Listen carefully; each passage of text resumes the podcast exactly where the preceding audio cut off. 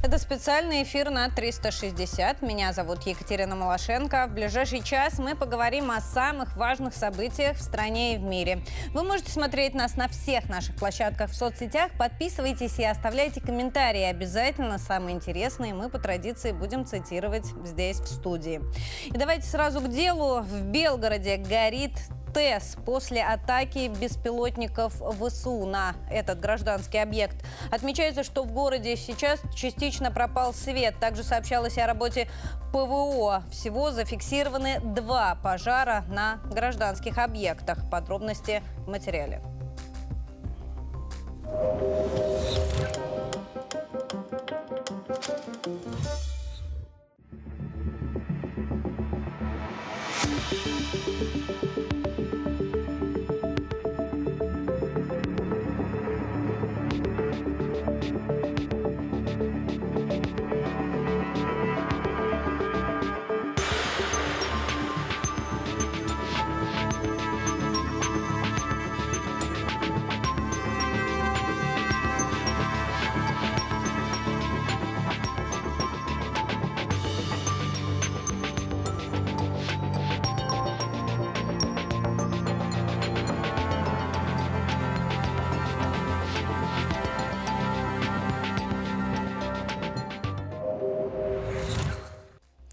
Сейчас пожар полностью потушен, идут восстановительные работы. Серия взрывов прогремела сегодня ночью и в Запорожье на подконтрольной Киеву территории. Об этом сообщил член Главного совета военно-гражданской администрации Запорожской области Владимир Рогов. Хочу сослаться на его цитату э, на сайте 360 ТВ. Он отметил, что серия громких взрывов прогремела сегодня около эм, полуночи, э, но начали они раздаваться в 21.42. Их слышали в разных районах города, но наиболее громко в Заводском, Космическом и Шевченковском районе. Конец цитаты. Административный центр Запорожской области, еще раз повторю, находится на подконтрольной Киеву территории. И вот киевские источники эти удары тоже подтвердили. Сообщалось о воздушной тревоге, писали о взрывах и украинские средства массовой информации. Э, идем теперь к Донецку. Число пострадавших при обстреле накануне столицы ДНР со стороны ВСУ возросло до 7 человек.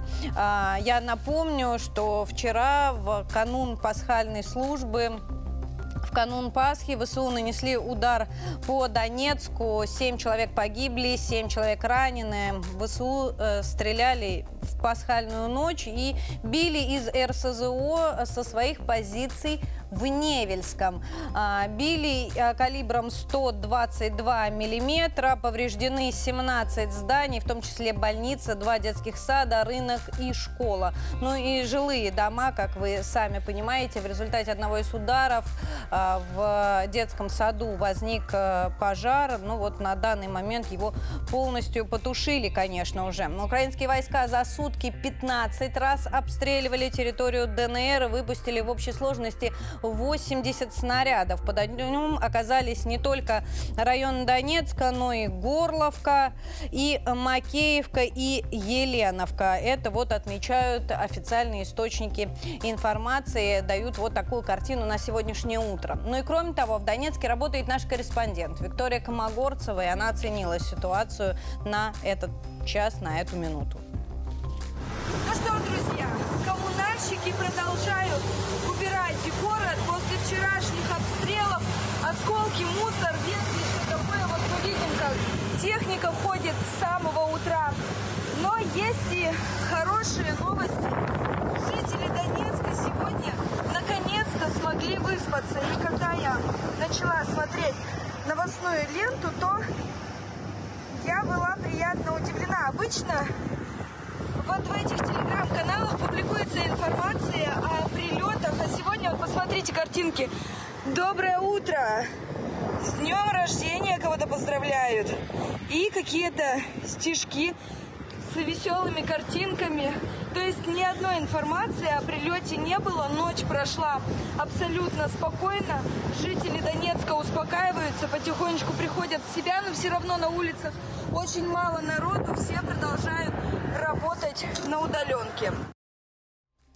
Друзья, ну а мы продолжаем. Я напомню, мы работаем в режиме реального времени, работаем вместе с вами. Еще раз повторяю, очень жду ваших комментариев. А пока смотрим, что происходит в Артемовске. Есть информация, что за минувшую ночь наши штурмовые отряды Вагнера предотвратили две попытки прорыва ВСУ. А, вот они пытались выбить Вагнера за э, железную дорогу, но оборона там выстроена хорошо, сообщают источники источники с места. А, там а, штурмовые отряды прикрываются подразделениями ВДВ с флангов.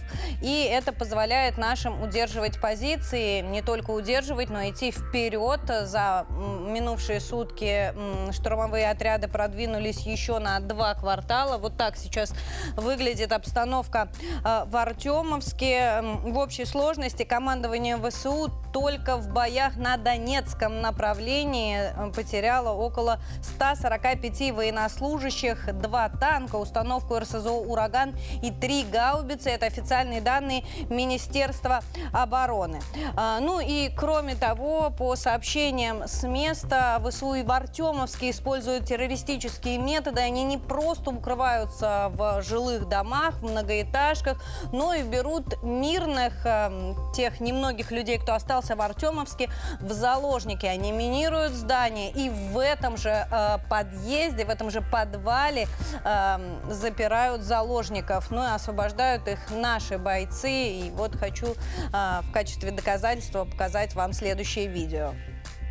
Ночью пришла женщина, э, нам и сказала, что через подъезд, через подъезд у них сидят заложники, то есть украинские военнослужащие и 6 мирных человек. Э, утром мы приняли посылку, били через это самое, через подвалы, проходили это самое, делали проход для того, чтобы зашли. Немножко мы не успели на 15 минут, двоих заложников украинские военнослужащие застрелили, но остальных четверых мы спасли. Как бы сказать, ну мы торопились, не успели. Ну, мы потом их настигли где-то минут через 25, и они все легли. Больше они не будут такие делать ним. Положение ВСУ в Артемовске остается критичным, но тем не менее приказа Киева отводить войска так и нет. И у многих э, наших, в том числе и экспертов, и зрителей, возникает вопрос, почему нет еще до сих пор оперативного окружения города. Вот, кажется, появился ответ на этот вопрос, потому что ВСУ стягивают большие силы для того, чтобы осуществить попытку деблокировать город. Об этом сообщил глава ЧВК «Вагнер» Пригожин. ВСУ ВСУ стягивают многотысячную группировку вокруг Артемовска. А, конкретно речь идет о 80 тысячах бойцов. Я хочу сейчас показать вам непосредственно саму цитату Пригожина. Вот по его словам, в настоящее время украинские военные находятся в Северске, Славянске, Краматорске, Дружковке, Константиновке и Часовом Яре. Я напомню, Часов Яр – это то самое направление, по которому ВСУ еще продолжают поддерживать подтягивать резервы в Артемовск. Дорога простреливается, но ночью некоторым из подразделений ВСУ удается прорваться. Ну вот, оказывается, Артемовск обложили с разных сторон группировками ВСУ, чтобы попробовать деблокировать город. Однако, повторю, наше Министерство обороны уверено в обороне, и штурмовые отряды прикрываются с флангов э, подразделениями э, ВДВ. Что касается информации от Министерства обороны, вот э, буквально накануне вечером сообщили, что российские военные отбили две украинские э, контратаки на двух направлениях. Давайте сейчас смотреть, э, как раз обратимся к РИА Новостям, там официальные данные. Значит, э, Первое – это Червоно-Дебровский участок фронта. Там штурмовая э, группа 95-й десантно-штурмовой бригады ВСУ попробовала осуществить попытку прорыва, но была замечена с беспилотников и уничтожена нашей армейской авиацией. Что касается второй попытки, то взвод 25-й воздушно-десантной бригады ВСУ был уничтожен артиллерией. Э, те военные подразделения, которым удалось уцелеть, были отброшены на занимаемые позиции. Это что касается последних данных э, от Министерства обороны.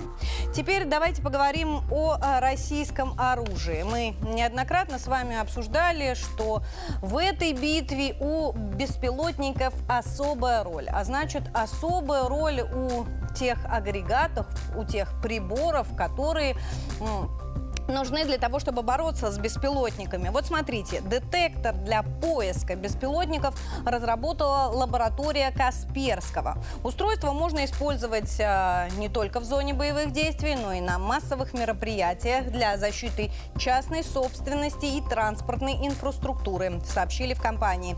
Оно способно определять местоположение распространенных моделей беспилотников в радиусе до 1 километра и э, также устанавливает положение управления управляющего. Сам детектор представляет собой небольшой, так скажем, чемодан весом 5 килограммов, помещается в кейс ручной клади. Время его автономной работы до двух часов, а первую партию из 20 таких устройств уже получила одна из коммерческих структур. Правда, название не называется. Кроме беспилотников, важнейшую роль играет, конечно, артиллерия э, в зоне э, СВО. Мы неоднократно показываем вам Э, подготовку экипажей, работу расчетов и подразделений. И вот Министерство обороны сейчас опубликовало кадры подготовки экипажей тяжелых огнеметных систем «Солнцепека». Эти кадры сейчас на ваших экранах. Военнослужащие изучают способы применения боевой машины, оттачивают слаженность действий экипажей. Они э, переводят технику в боевое положение, ориентируются на местности и, конечно, наводят ее по заданным координатам гранатам. Кроме этого, военнослужащие отделения огневого прикрытия ТОС выполняют стрельбы из штатного вооружения.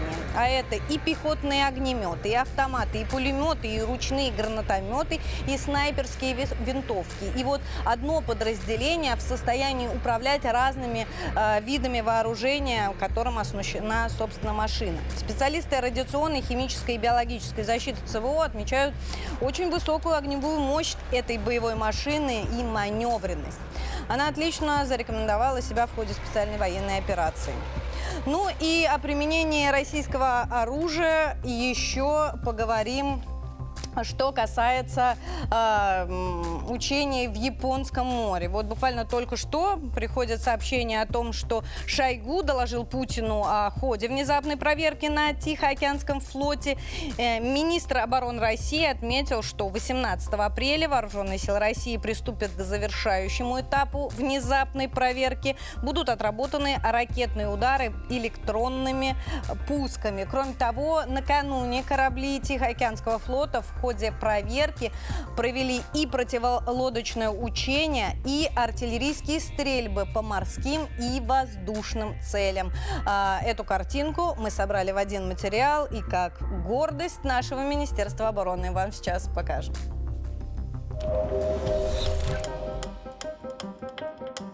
Тему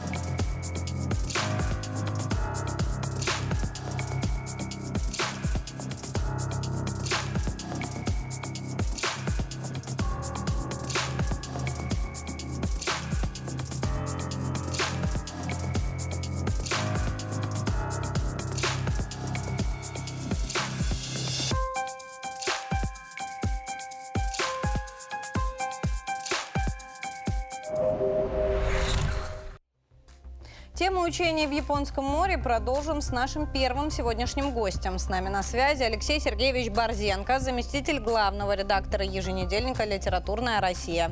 Алексей Сергеевич, здравствуйте. Доброе утро.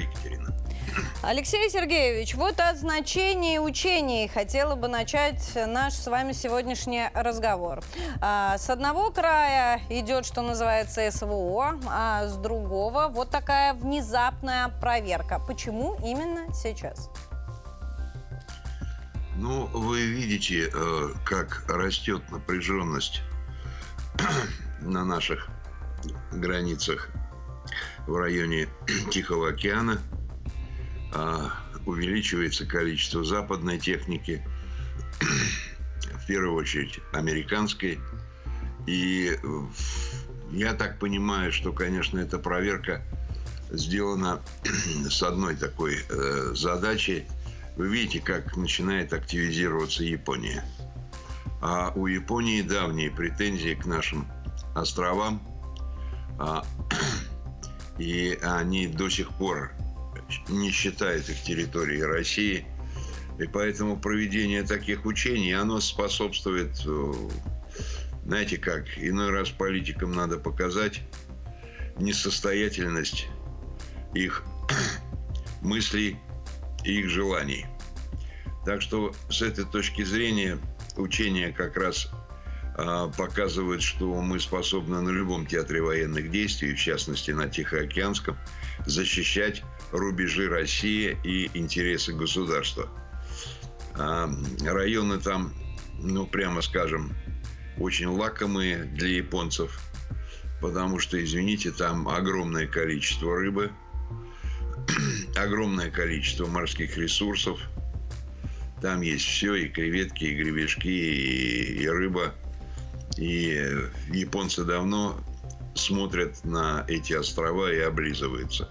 Алексей тем, Сергеевич, что... а ведь японцы да. тоже собираются провести э, там вместе с Америкой свои учения?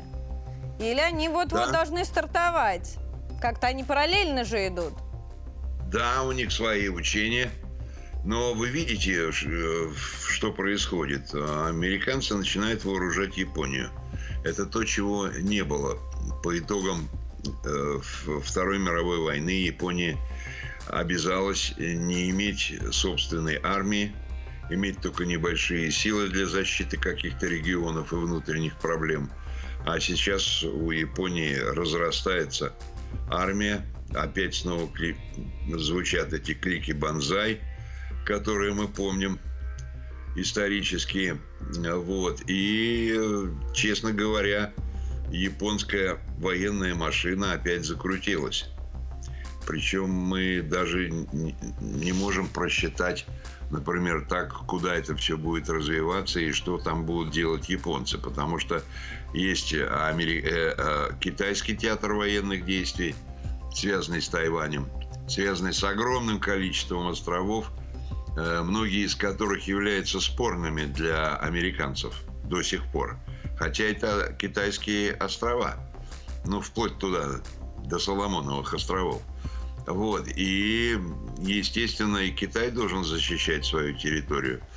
И поэтому порой мы проводим какие-то специальные авиационные вылеты совместные с применением тяжелых бомбардировщиков – и в этой связи Япония начала показывать чрезмерную активность, чего Я не правильно было понимаю, что они считают, что сейчас Россия задействовала все свои силы в СВО, что называется, оголила границы, и у них есть шанс на Курильские острова. Но это все вечный вопрос, и обсуждается он со времен окончания Великой Отечественной и Второй мировой войны.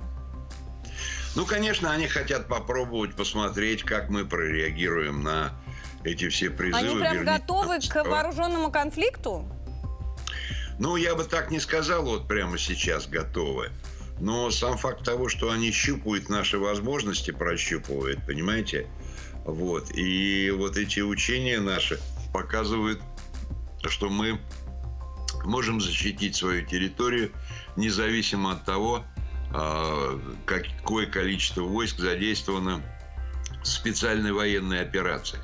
И я бы хотел немножко добавить по, вот, по операции, по ходу того, что сейчас происходит. Да, вот, вот в связи с этим, Алексей Сергеевич, позволю сразу задать себе вопрос. Больше всего интересует последнее заявление Пригожина о том, что ВСУ стягивают резервы под Артемовск, планируют там деблокировать город. 80 тысяч бойцов. Цифра серьезная. Да, это очень серьезно. Но здесь, понимаете как, здесь нужна какая-то э, не только политическая, но и военная целесообразность. Город во многом уничтожен. И, скажем, ну и чем они хотят владеть обломками э, всего того, что осталось после этих тяжелейших боев, а вообще бои за Артемовск я сравниваю с, ну честно вам скажу, сравниваю со Сталинградом и со штурмом Берлина. По крайней мере, интенсивность применения артиллерии, она где-то очень близка. И вот из последних таких нюансов хотел бы вам сказать, да, что на всей линии соприкосновения с противником активизировались снайперы со стороны противника. Причем э, доходит до того, что они используют квадрокоптеры для выявления своих снайперских целей. То есть этого еще в ходе специальной военной операции не было. И вот сейчас появилось. Вот, то есть они выискивают свои цели при помощи квадрокоптеров, затем отслеживают, и потом снайпера работают по этим целям на пределе, на пределе снайперской досягаемости. Это удивительно. А с нашей стороны тоже работают снайперы. Очень хорошо себя показали лобаевские винтовки. Хорошо себя показал э, винтовка «Сумрак». То есть, понимаете, вот те дистанции, которые были закреплены за снайперами, скажем, еще 20-30 лет назад, все изменилось. Тогда была снайперская винтовка СВД, да, Драгунова. Она работала на 600 метров, максимально можно из нее было попасть на 800, без какого-то расчета ветра. А сейчас уже пошли винтовки, работающие на полтора, если даже сказать не на два километра. Вы представляете, как, э, как изменились условия работы снайпера. Вот. И в целом, вот, конечно, 80 тысяч, которые сейчас, э, по словам Пригожина, скопились на направлении как раз Артемовска, говорят о том, что полностью они оттуда уходить не хотят. И вот они с двух, стра... с двух направлений удерживают несколько кварталов, ну, их потихонечку вытесняет. Вот считайте, за вчерашний день и позавчерашний день освободили еще два квартала, их отодвинули дальше. Вот. Но дело в том, что когда мы полностью э, освободим город, то у нас там еще начнутся зачистки, которые будут проходить 2-3 недели. А можно ли рассматривать это направление как направление главного удара – последующего вот этого наступления, о котором все они говорят? Ну, наверное, можно, но какой, э, чего они могут добиться? Потому что они хотят стратегические какие-то вещи, там, выйти на Мелитополь, разрезать нашу группировку на две части, как они неоднократно это все заявляли. Но надо понимать, что если вот наступление это будет, а сейчас земля начала подсыхать, несмотря даже на последние дожди, вот двух-трех дней, да, то, э, э, понимаете, ну, во-первых, сейчас активно очень работает разведка.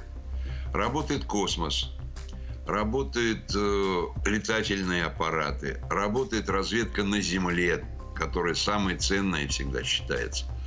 Пытается выявить, ну где же вот скопление танков, где э, скопление личного состава, где куда выдвигаются бригады для последующего наступления. Вот. Для разведки сейчас самое, самое тяжелое время. Но где, где они могут пойти, мы не можем предсказать. 816 километров линии соприкосновения. И есть уже такие мысли о том, что они могут пойти не в одном месте, а в нескольких. То есть какие-то два-три ложных направления, центральное. И там они определят, где у них лучше картинка складывается. Пока Ну, ДРГ. Мы Прощу- будем следить за ними внимательно и из космоса, и из беспилотников, и даже отсюда из студии. Спасибо вам большое за вашу оценку. Алексей Сергеевич Борзенко, заместитель главного редактора еженедельника «Литературная Россия» с нами был на связи. А мы с вами, друзья, переходим к другим темам, в частности, к международной повестке. Я напомню, в выходные Владимир Путин встретился с министром обороны Китая. А, Президент подчеркнул, что отношения между Москвой и Пекином развиваются хорошо по всем направлениям, в том числе и по военному. Это первая зарубежная поездка Ли Шанфу после его назначения на должность министра обороны в Китае. И Россия выбрана в качестве цели этой поездки не случайно. Министр сам заявил, что таким образом хотел подчеркнуть особый характер отношений с Москвой. Ну, давайте подробности смотреть в материале.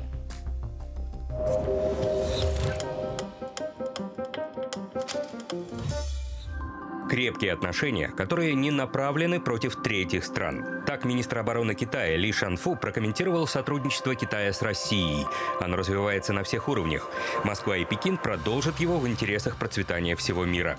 По словам Шанфу, успешные партнерства в военно-технической сфере – это большой вклад в обеспечение глобальной безопасности. Это мой первый зарубежный визит после того, как я занял должность министра обороны КНР. Я специально для этого выбрал Россию, чтобы подчеркнуть особый характер и стратегическое значение наших двусторонних отношений. Отношения между нашими странами и вооруженными силами насчитывают уже более 70 лет, и они крепнут день ото дня. Лидеров стран связывает дружба, добавил министр на встрече с Владимиром Путиным. Президент России, в свою очередь, подчеркнул, визит его друга, председателя КНР, товарища Си Цзиньпина, прошел продуктивно. Москва и Пекин развивают отношения в экономике, в социальной, культурной и образовательной отраслях, а также активно работают по линии военных ведомств. регулярно обмениваемся э, полезной для нас информацией, Э, сотрудничаем в сфере военно-технического взаимодействия, проводим совместные учения, Э, и, причем на разных театрах, и в Дальневосточном регионе, и в Европе, и на море, и на суше, и в воздухе. Я думаю, что это, безусловно, еще одно важнейшее направление, которое укрепляет исключительно доверительный стратегический характер наших отношений. Но вернемся к той встрече президента, которая идет прямо сейчас. Переговоры с Сергеем Шойгу касательно учений Тихоокеанского флота. Вот из заявлений Путина. Приоритет применения вооруженных сил России сейчас связан со спецоперацией, но задачи развития флота никто не отменял. Первый этап внезапной проверки на Тихоокеанском флоте прошел на очень высоком уровне, заметил президент. Силы ВМФ России могут использоваться в конфликтах на любых направлениях. Телега 360 публикует фрагмент из э, встречи, соответственно, Путина с Шойгу. А вот давайте На послушаем. день у нас есть ясные приоритеты э, применения вооруженных сил. И прежде всего это касается украинского направления и все, что связано с защитой наших людей на Донбассе, на других новых территориях. Но задачи развития флота, в том числе на Тихоокеанском театре, никто не отменял, не снимал. И поэтому я вас прошу эту работу, безусловно, продолжить и обратить внимание также и на развитие и подготовку подобных мероприятий на других флотах. А, Ну и кроме всего прочего, конечно, м, силы флота в отдельных его компонентах, безусловно, могут использоваться и в конфликтах на любых направлениях. Поэтому прошу вас тоже иметь это в виду. И хотелось бы в продолжении поговорить о еще одних учениях. Швеция готовится провести военные маневры до такой силы, каких не было 25 лет. Как сообщили в Министерстве обороны страны, в учениях будут задействованы армия, флот, военно-воздушные силы Швеции и даже подразделения ополчения. Тренировки пройдут преимущественно на юге королевства. А, в качестве подтверждения я вам сейчас обязательно покажу статью на РИА. Там есть и официальная информация непосредственно Министерства обороны страны. Цель учений – усилить собранный потенциал для противодействия вооруженному нападению на Швецию. «Аврора» – это крупнейшие национальные учения такого рода за последние 25 лет. Хотелось бы уточнить, что принимают участие в этих учениях не только вооруженные силы Швеции, а также армии 14 стран, в том числе Соединенных Штатов Америки и Украины. И всего в них будет задействовано 26 тысяч военнослужащих мужчин и женщин. Ну а сейчас, друзья, э, я напоминаю вам, что мы работаем в режиме реального времени и работаем вместе с вами, поэтому самое время почитать ваши комментарии. Уверена, что все маневры вы уже комментили. Да, Катя, привет и доброе утро. Я прошерстила все наши соцсети в поисках самых актуальных новостей. И поверь, их на сегодня много. Хочу начать с международки. Первая новость из нашего телеграмма. Темнокожий актер Морган Фриман потребовал запретить слово «афроамериканец». Фриман не понимает, почему в США принято использовать этот термин. Что он на самом деле означает? Большинство темнокожих людей в этой части мира – дворняги. И вы еще говорите «Африка» так, будто это страна, тогда как это такой же континент, как и Европа. Елена Тимофеева задается вопросом, на какое же слово надо заменить слово «афроамериканец», на что Валерий Финагеев ей отвечает «Зовите Зовите их новые американцы. А вот Алексей Петренко пишет «Рубероид или гудрон?» Так Задорнов рассказывал. Ольга Астахова считает Помните в фильме «Ты меня хоть горшком назови, лишь бы ласково». Перейдем к следующей новости, на этот раз из ВКонтакте. Рейтинг одобрения работы Джо Байдена по посту президента США колеблется в районе 40%. Эксперты считают, что это может сигнализировать о его низких шансах победить в борьбе за переизбрание, которое произойдет в 2024 году, да и уже на пенсию пора. Любовь Маврина пишет, неудивительно, ведь за его управление страной она имеет наихудшие за последние 40 лет показатели в экономике. Елена Михайлова считает, пусть хотя бы доживет сначала до 2024 года. Трапы самолетов очень скользкие, можно шею сломать. Видимо, Елена вспоминает недавний случай. Арина Ермилова пишет, можно подумать, как будто кто-то удивлен. Байден сам себя Байден сам все делает для таких низких рейтингов. Кто в своем уме, тот станет его поддерживать. Ему на отдых уже пора бы. А вот Олег Батришин заключил. Я вообще удивлен, что он все еще набирает 40%, ведь его болезнь очевидна без обследования и даже не специалисту. На сегодня у меня пока что все. Скоро мы еще раз к вам вернемся, а вы дальше продолжайте оставлять комментарии в наших соцсетях. Я напоминаю, мы есть ВКонтакте, Одноклассниках и Телеграме. Самые интересные комментарии озвучим у нас прямо прямом эфире. Катя, тебе слово. Спасибо, Лиза. Я вот тут задалась вопросом, а Байден сам в курсе, что у него такие низкие рейтинги? И ему вообще это интересно, учитывая, что он последнее время, как это, живет в своем собственном мире, здоровается с несуществующими людьми, а, все ему кажется, что на него кто-то падает. Ну, посмотрите последние публикации касательно Байдена в нашей телеге, и это просто цикл юмористических рассказов. Ну ладно, друзья, у меня еще одна новость о западных политиков. Я хочу сослаться на телегу 360. Новость вот в чем, что глава МИД Германии, госпожа Бербак, потратила 137 тысяч евро, как вы думаете, на что? На личного гримера, э, на личного визажиста э, в 2022 году. Об этом сообщают издание «Фокус», ну и наша телега. Вот смотрите, министра, как должно высокопоставленному Поэтому представители Германии сопровождают гример на все интервью и съемки на телевидении. Ну, действительно, гримера зачастую сопровождает высокопоставленных чиновников, но обходится гораздо дешевле. Ну и не знаю, может быть, э, в качестве примера для гримеров 360, вот с кем надо работать, а вы все здесь нас готовите и делаете из нас красивых. Ладно, друзья, давайте теперь о серьезном. Поговорим мы о санкциях и об их обратном эффекте. Вот смотрите, прошло время, пора, собственно, оценить обстановку, и цифры говорят сами за себя. Большинство иностранных компаний, которые год назад громко объявили о том, что они уходят с российского рынка, на самом-то деле остались. И об этом написали не наши средства массовой информации и российские статистические агентства что-то там посчитали.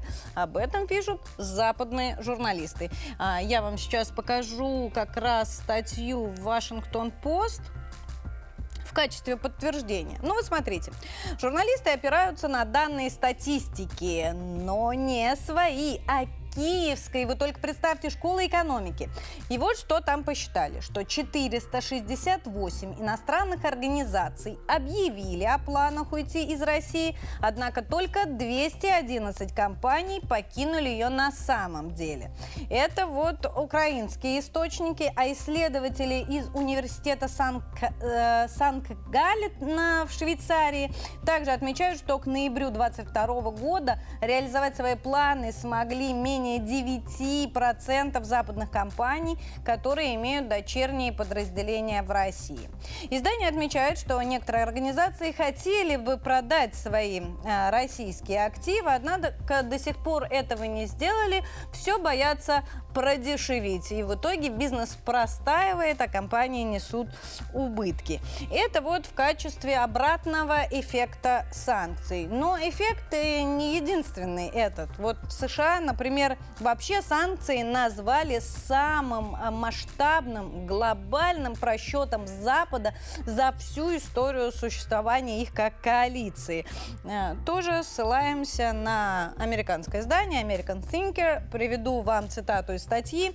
Санкции не поставили экономику России на колени, как многие предсказывали. Россия не просто справляется с трудностями, а процветает, обретая все больше влияния и авторитета в Азии, Африке и Южной Америке, а, чем когда-либо имела со времен распада Советского Союза. Как отмечает тоже издание, что пока Запад будет справляться с высокой инфляцией, дефицитом энергоносителей, экономика России будет расти. И расти она будет быстрее не только европейских экономик, но обгонит даже экономику Соединенных Штатов Америки, на что, собственно, журналисты и сделали акцент. А, при этом тоже издание указывает, что Россия добивается успехов и в военной сфере. В отличие от Европы, они наладили выпуск а, соответствующего ну, необходимости производства оборонной продукции. А вот Запад испытывает явный дефицит и обеспечить Украину не может. Об обратном эффекте санкций. Я напомню, да, 11 пакет вот-вот должен быть э, принят. Э, там будут ограничения, которые не позволят обходить ограничения. Мы с вами на прошлой неделе об этом уже разговаривали. Ну вот об обратном эффекте санкций хотелось бы поговорить с нашим следующим гостем. С нами на связи Дмитрий Анатольевич Журавлев, научный руководитель Института региональных проблем. Дмитрий Анатольевич, здравствуйте. Доброе утро. Дмитрий Анатольевич, западные журналисты вдруг озаботились вопросом а, не как страдают русские, а какой вред санкции наносят западным экономикам. О чем это, как по-вашему, говорит? О том, что здравый смысл нельзя отменять постоянно. Он периодически пытается вернуться обратно. Э, в конечном счете для тех, кто читает, смотрит, слушает – этих журналистов не столько важно, что будет с Россией, сколько важно, что будет с ними. Это нормальное человеческое чувство. Естественно, наконец-то журналисты отвлеклись от великой борьбы Украины и заговорили с людьми о том, что им самим интересно. То есть о том, что будет с ними. И пока опыт показывает, что ничего хорошего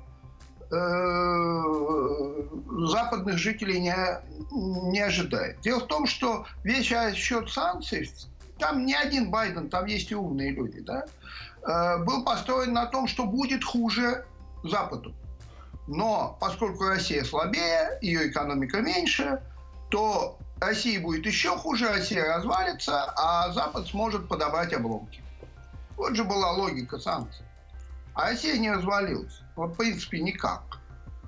Жить хуже даже не стало. Дмитрий да, Анатольевич, нам... а уже можно посчитать ущерб, ну, скажем, там, по областям, по направлениям, а, где Запад понес э, убытки? Вот кроме энергоносителей, где они еще страдают? Ведь это же как цепная реакция, одно за другое цепляется. Продовольствие, транспорт, торговля, э, как ни парадоксально, финансовая сфера, потому что чем шире банковский мир, тем выгоднее – да, там масса направлений. Дело в том, что, понимаете, мы с вами, кстати, как-то об этом говорили, что в чем проблема западных санкций? Это санкции против себя. Вот они думают, что мы такие же, как они, и ищут больные места в тех же местах, где у нас. Вот, вот мы как на банки нападем на русские, и будет русским конец.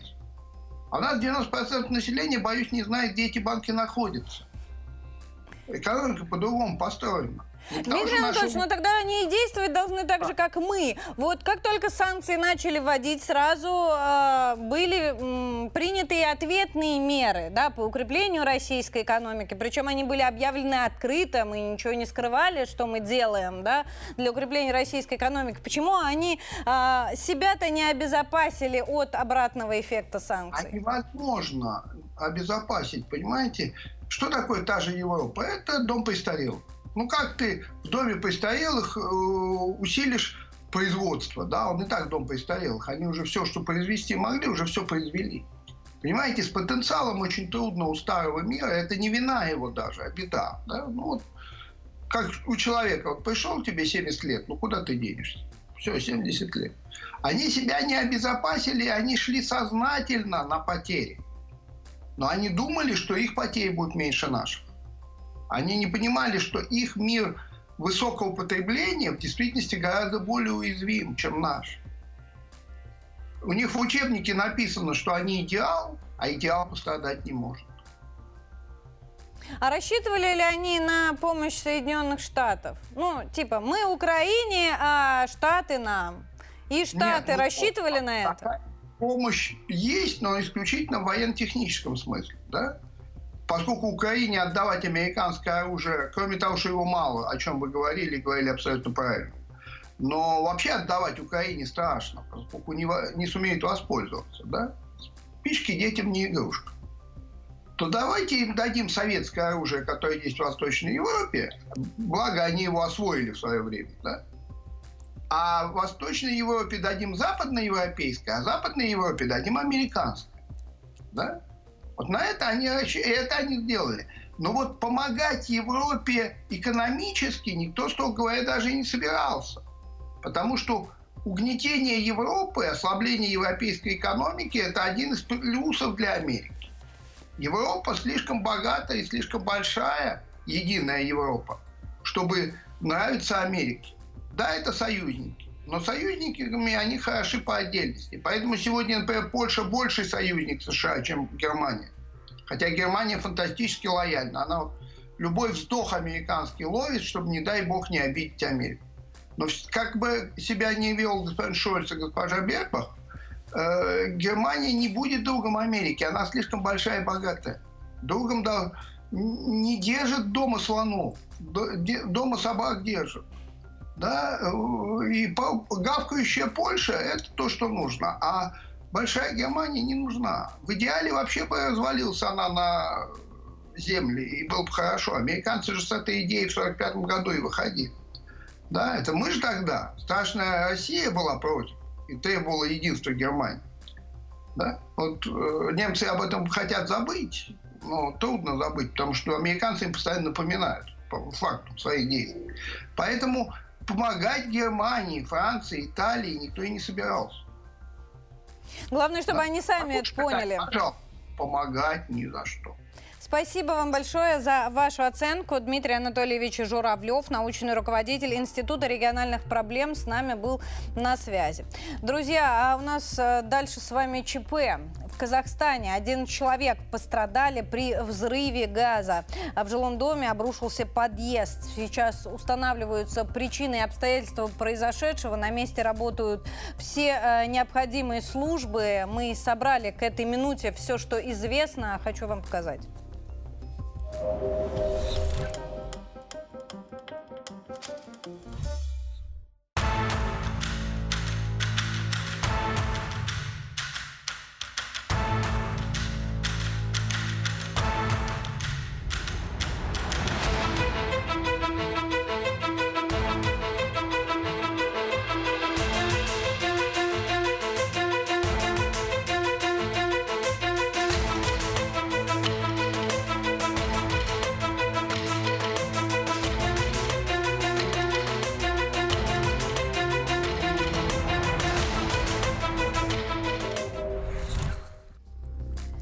И теперь о работе медиаплатформ. Сегодня утром все ленты новостей трубили о том, что YouTube фиксирует сбои в работе.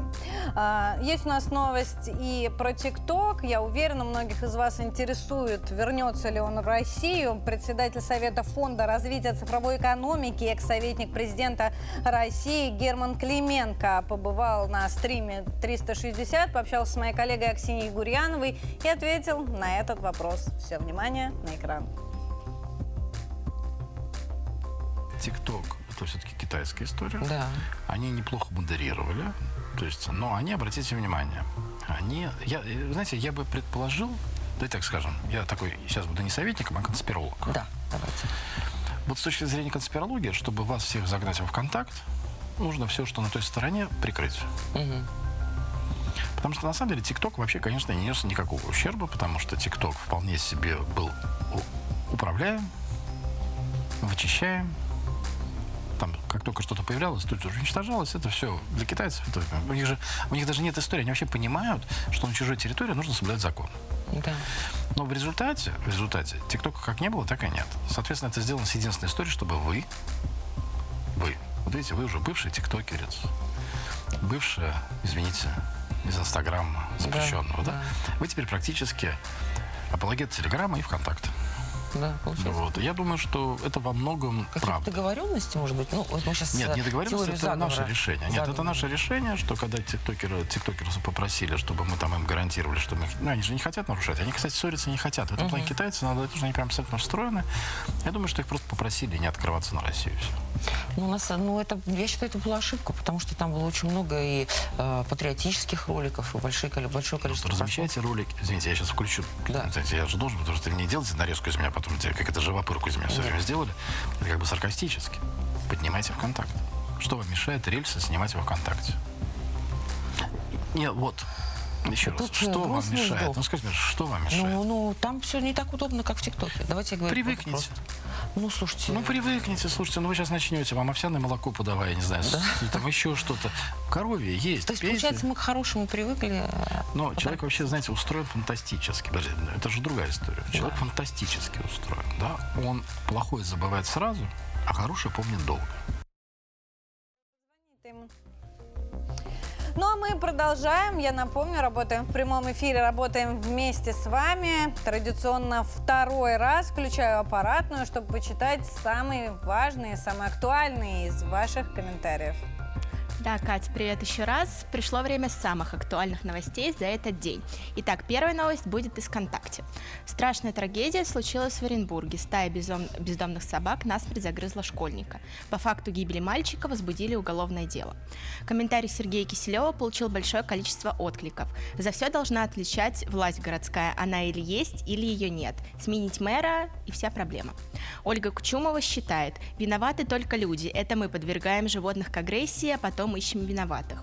Максим Александрович видит такой выход из ситуации. Ситуацию в регионах спасет только отстрел бродячих собак на законодательном уровне. В СССР с этим не церемонились. Службы работали по отлову и ликвидации собак дворовых. Наталья Митряшкина пишет, с хозяевами собак надо решать вопрос, а то их заводят, когда не нужна выбрасывают на улицу и не регистрируют. Надо как раз-таки их регистрировать, чтобы можно было разыскать хозяев и жестоко их наказывать, а то всех расстрелять. Следующая новость будет из Телеграма. Московские спасатели освободили сервала, застрявшего лапой в створке окна. Животное так просто к себе не подпускало чужих, поэтому на помощь пришлось вызвать альпиниста, который спускался из окна 42 этажа. Светлана Александровна делится своей историей. Я тоже вызвала альпиниста, когда соседская кошка на сутки на высоте шестиэтажки просидела. Мужик, кстати, прыгал с балкона третьего этажа на дерево. Профи. В конце операции ему аплодировали половина двора. Мила Шульман пишет, люди рискуют собой из-за того, что хозяева не смотрят за своими животными. Колоть его нельзя ничем, да лучше человек с такой высоты свалится, всякое же бывает.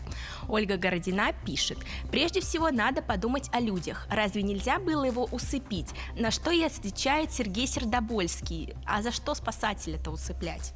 Ну и на этом я хочу закончить. Продолжайте и дальше оставлять комментарии в наших соцсетях. Я напоминаю еще раз, мы есть ВКонтакте, Одноклассниках и Телеграме. Самые интересные комментарии озвучим у нас в прямом эфире. Катя, тебе слово. Лиза, спасибо. Ну да, действительно, что бы э, не э, произошло, связано с животными, ЧП я имею в виду, виноваты, конечно, люди. И мы с вами должны нести за это ответственность. Теперь хотела перейти к другой теме. Накануне появились сообщения о том, что в едином государственном экзамене через пару лет появятся вопросы по специальной военной операции. Как уточнили э, в соответствующем ведомстве, изменения в экзамен будут внесены после того, как в школах появятся новые учебники и, соответственно, дети отработают по ним необходимые параграфы. Предположительно, что учебник такой появится у десятых классов уже в следующем году. Там будут соответствующие разделы о э, датах начала спецоперации, о э, причинах ее проведения и прочее. А, ранее в апреле экс-министр культуры, помощник президента России Владимир Мединский заявил, что нужно, чтобы эти вопросы попали, соответственно, в единый государственный экзамен. Но начали прорабатывать вопросы, это не так просто, поэтому сначала появится учебник у 10 классов со следующего 1 сентября. Два года они будут по нему учиться, ну а потом сдавать соответствующие экзамены, где уже будут новые вопросы. А, но вопросов э, остается не меньше, чем ответов, поэтому мы решили подключить к нашему эфиру спикера и поговорить, соответственно, о предстоящем государственном экзамене. С нами на связи Евгения Юрьевна Ворсина, преподаватель Московского президентского кадетского училища имени Шолохова, войск Национальной гвардии Российской Федерации. Евгения Юрьевна, здравствуйте, рада вас приветствовать. Здравствуйте, взаимно. Евгения Юрьевна, любой учебник, э, он проходит э, некую проверку, там, аттестацию, получает сертификат, только потом попадает в руки э, школьникам. Кроме того, наше Министерство просвещения говорит, что все учебники в России должны быть одинаковые, чтобы не отличались программы там в зависимости от региона, например, и, соответственно, подача информации тоже. Предстоит э, утвердить и вот эти стандарты подачи информации о специальной военной операции. Как вы думаете, какие разделы должны войти в этот учебник касательно СВО? А, на мой взгляд, а, ну, я так думаю, предположить могу только, что, конечно, должны быть а, рассмотрены причины этой операции специальной военной, должны быть предпосылки рассмотрены, потому что предпосылки складываются задолго до причин. Повод, цели, ну и хронология событий. Если исходить из того, что, вернее, какой формат заданий в ЕГЭ встречается, то, соответственно, вот эти вопросы должны быть рассмотрены. А, ну, Но на эти вопросы, можно я вас здесь немножко перебью? Мы да. тоже считаем, что главное рассказать детям о причинах, но ЕГЭ вещь такая, это тест. Он м, предполагает точный ответ э, ну, из э, предложенных вариантов. Как правильно должны быть сформулированы эти вопросы, чтобы ну, ребенок мог ответить? Смотрите, ЕГЭ давно уже э, состоит из двух частей. Вторая часть предполагает развернутый ответ. Нет э, какого-то одного ответа. То есть это могут быть как раз во второй части, где требуется установить причинно-следственные связи. Это 18 заданий в ЕГЭ по истории, где нужно указать там причины э, начала этой операции, или предпосылки операции, или последствия этой операции. Причем они могут быть как позитивными, так и негативными. Есть задание на сравнительный анализ, где дети указывают какой-то какой тезис различия. И э, используя исторические факты, которые, вероятно, должны быть в учебнике уже по этой теме, э, доказывают, аргументируют эту точку, точку зрения, то различие, которое они указали, опираясь на исторические данные, указанные в учебниках, допущенных Министерством образования. То есть это не всегда угадать, не всегда, вернее, сопоставить там личность события, дата события, это может быть и хронология, э, самому расположить последовательность. Задания разного уровня сложности, базовый, повышенный, высокий уровень. Соответственно, у детей есть возможность высказать точку зрения, но опять же, на основе исторических фактов. Евгения Юрьевна, вот вы сейчас же тоже работаете со старшеклассником. Как вы оцениваете их уровень знаний сейчас? И вообще школьники сегодня интересуются тем, что вот происходит буквально на их глазах? Интересуются. Конечно, мы стараемся доводить, объяснять о том, что этому предшествовало, зачем это необходимо, потому что источников информации очень много, они не всегда достоверные и проверенные, поэтому задача как раз-таки педагога, прежде всего учителя истории, донести более или менее объективную ситуацию. Конечно, много неизвестно, мы простые смертные, но тем не менее, да, мы учителя и должны формировать мировоззрение детей, еще раз говорю, донести более-менее объективную ситуацию, и, учитывая историческую ситуацию до того, как началась вот эта специальная военная операция. Поэтому интересуются, много читают, э, спрашивают, так ли, как вы считаете. Есть интерес у детей, да, и мы стараемся его вот поддержать, э, Евгения Юрьевна, и еще о целесообразности ЕГЭ вообще. В последнее время очень много разговоров об этом ходят.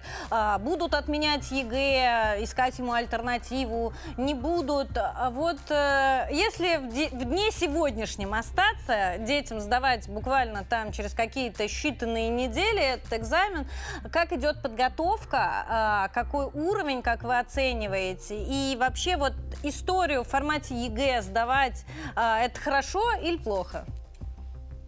А, вы знаете, мне нравится ЕГЭ, оно не стоит на месте, оно постоянно меняется, модернизируется на усложнение, то есть не удается привыкнуть к этому формату заданий. Задания есть и на то, чтобы а, сравнить, уже, как я сказала, да, выделить позитивные негативные стороны, потому что исторический процесс однозначно оценивать невозможно, то есть и дети должны понимать, что есть и плюсы, есть и минусы, и это ЕГЭ включает. ЕГЭ по истории один из сложных экзаменов, на мой взгляд, потому что невероятный объем информации. Если вот брать кодификатор дат, там около 114 дат, которые дети должны знать. То есть это память прежде всего, это необходимо учить. Дети понимают к 10 классу, что да, необходимо этому большое внимание уделять. Не всегда хватает уроков, но школа предусматривает э, и дополнительные занятия. Э, и, естественно, дети могут посещать какие-то курсы, если они чувствуют, что им не хватает потому что экзамен действительно сложный. Но еще раз говорю, э, экзамен не ориентирован на то, чтобы, да, знаю, не знаю, там, дату события, а вот именно причинно-следственный, сравнительный анализ, э, сравнение истории России с тем, что происходило в мире в целом. То есть сейчас это не угадайка, как когда-то называли ЕГЭ. Как идет подготовка сейчас? Я еще с практической технической, может быть, точки зрения, мы ушли, отказались от ковидных требований. Или э, они еще существуют? Как сдаются вот эти телефоны? Как получают бланки? Напомните нам процедуру. А, смотрите, конечно, телефоны, во-первых, есть рамки, которые металлоискатели, да, которые не допускают, э, и потом стоят люди непосредственно смотрят, чтобы ребенок без телефона был. Конечно, они не могут досматривать, но, по крайней мере, э, аппаратом специальным проверить могут. А, бланки в индивидуальном пакете, который при детях вскрывается, раздаются эти индивидуальные пакеты, дети их также вскрывают непосредственно в определенное время в конкретном кабинете и отводится на историю сейчас 210 э, минут увеличили, на полчаса увеличили с, по сравнению с прошлым годом время написания ЕГЭ. И все под камерами, дети это пишут. Этот экзамен стараются... Я прям свои сразу вспомнила. Врагу не пожелаешь. Спасибо да, вам большое. Спасибо за вашу оценку. Евгения Юрьевна Ворсина, преподаватель Московского президентского кадетского училища имени Шолохова, войск Национальной гвардии Российской Федерации, с нами была на связи, говорили про ЕГЭ. Ну и э, одна из последних новостей на э, лентах э, о том, что Словакия завершила передачу истребителей МиГ-29 Украине, заявил словацкий министр обороны. Всего передано 13 самолетов. Еще раз хочу сделать акцент, это советская техника. А, большинство из этих самолетов не летали все эти годы, а только находились на а, хранении. Многие из экспертов говорят, что они пойдут на запчасти той техники, которая сейчас есть у Украины, на которой они все еще пытаются а, летать.